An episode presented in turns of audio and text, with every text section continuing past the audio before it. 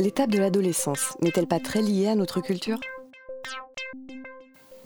Bonjour, oui, vous parlez de, cette étape de l'adolescence, mais n'est-ce pas quelque chose qui est très lié à notre culture? Il y a des civilisations où on passe de, l'enfance à l'âge adulte. Oui, oui. Alors quel est le rôle des hormones euh, oui, oui, mais les, hormones jouent un petit rôle. D'ailleurs, l'adolescence est une invention récente. Hein. Tous les historiens, les sociologues vous diront que pendant longtemps, l'adolescence n'existait pas.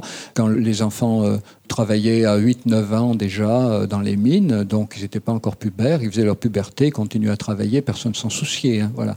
L'adolescence, c'est une invention des années 50-60, euh, au moment où la durée des études s'est allongée. Quand l'école était obligatoire jusqu'à 14 ans, on n'avait pas tellement de temps de faire son adolescence Hein. On faisait sa puberté à l'époque à 12-13 ans, à 14 ans, on était au boulot. Hein. L'adolescence, c'est cette période pendant laquelle le jeune euh, a déjà acquis des repères extérieurs à sa famille, mais n'a pas encore acquis l'autonomie financière et l'autonomie euh, euh, sexuelle, c'est-à-dire la possibilité de s'installer dans une maison avec euh, le compagnon ou la compagne de son choix. Donc l'adolescence a d'abord duré quelques années, et puis aujourd'hui, l'adolescence, on considère que ça dure de, de 5-6 ans à 25 ans. Alors pourquoi elle est si longue? Parce que aujourd'hui, l'adolescence est complètement séparée de l'âge de la maturité sexuelle. Bon, alors il s'est un peu modifié, vous savez que ça baisse, notamment chez les filles, pour des raisons, semble-t-il, pas seulement liées à la culture ambiante, mais liées aussi à des substances toxiques qui perturbent le fonctionnement hormonal, substances toxiques notamment dans les plastiques, qui perturberaient le fonctionnement hormonal chez les filles, voilà.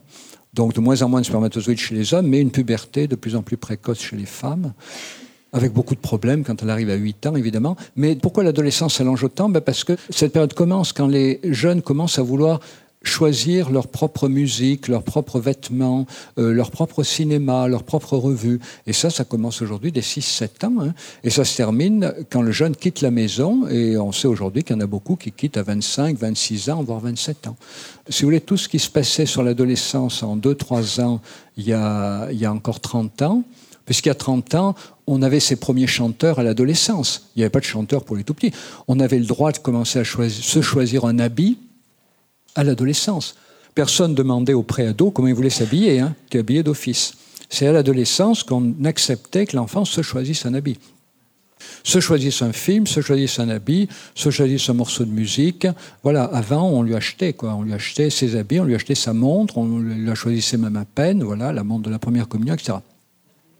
Donc aujourd'hui, les enfants ont des choix personnels reconnus beaucoup plus tôt.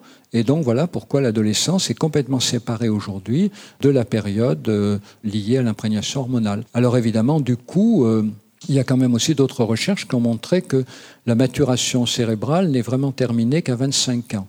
Donc aujourd'hui, on a aussi des arguments biologiques pour dire finalement que c'est une bonne compréhension de l'adolescence que de la faire durer entre 7-8 ans, l'âge des premières hormones, au plus tôt, pas toujours heureusement, et 25 ans, l'âge de la maturation cérébrale terminée.